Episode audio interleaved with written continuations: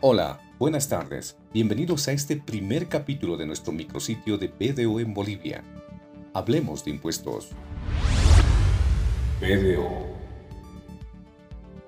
Hoy vamos a tocar el tema del Decreto Supremo 4298 del 24 de julio de 2020. Crea incentivos tributarios para la reactivación económica y crea también el régimen tributario promocionar la creación de nuevas empresas Además, fomentar el consumo de producción de bienes hechos en Bolivia. Para ello está con nosotros el licenciado Juan José Goizueta, socio de impuestos tax de BDO en Bolivia. Licenciado, primera pregunta. ¿Qué incentivos tributarios se encuentran en el Decreto Supremo número 4298 relacionado a las prórrogas? Bueno, te agradezco, te agradezco este tiempo que nos das para poder transmitir a quienes nos escuchan todas las novedades en cuanto a disposiciones eh, normativas tributarias que el actual gobierno está publicando. Dentro de ellas, eh, sí, es cierto, se ha emitido el decreto supremo 4298.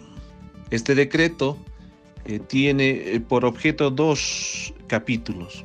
Uno es el establecer incentivos tributarios para la reactivación económica y el segundo capítulo que está orientado a promocionar la creación de nuevas empresas mediante un sistema tributario de apoyo al emprendimiento.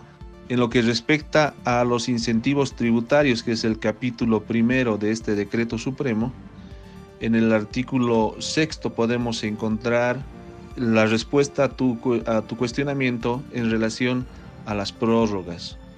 Prórroga para el impuesto al valor agregado eh, y el impuesto a las transacciones. ¿Qué es lo que nos menciona este artículo?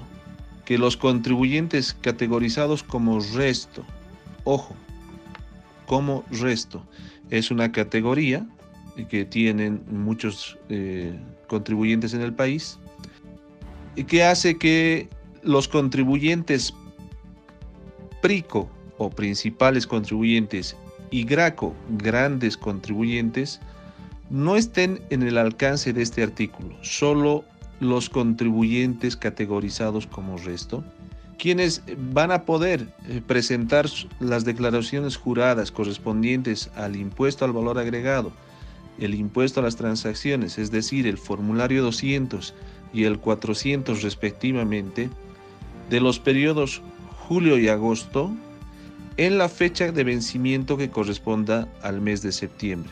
Esto según la terminación del número de identificación tributaria que cada contribuyente tenga. Los periodos fiscales de octubre y noviembre de 2020 en la fecha de vencimiento que corresponda al mes de diciembre, según la terminación del número de identificación tributaria.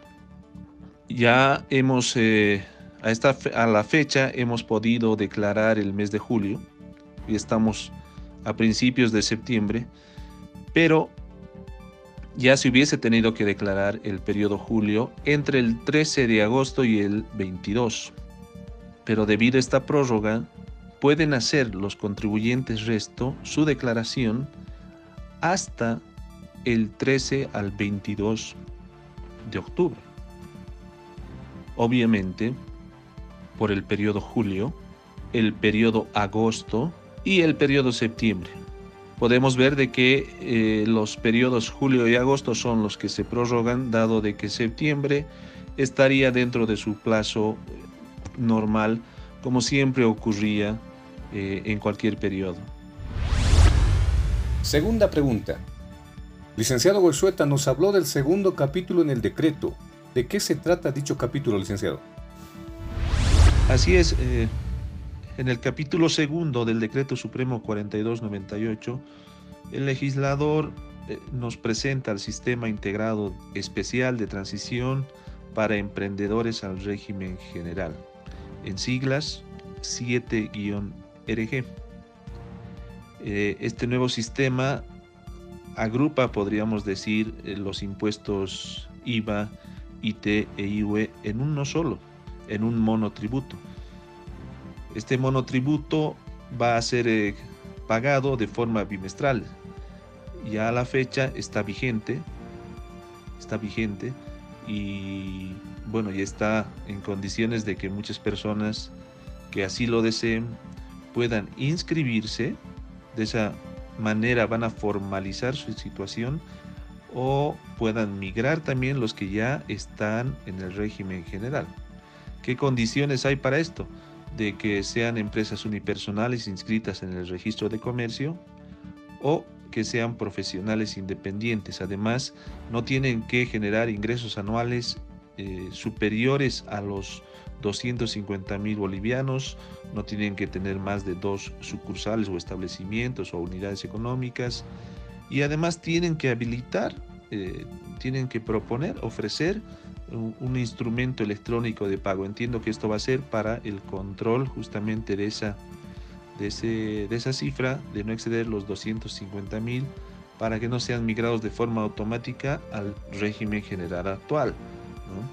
Entonces, eh, quienes así lo vean por conveniente van a poder inscribirse y van a permanecer durante tres años.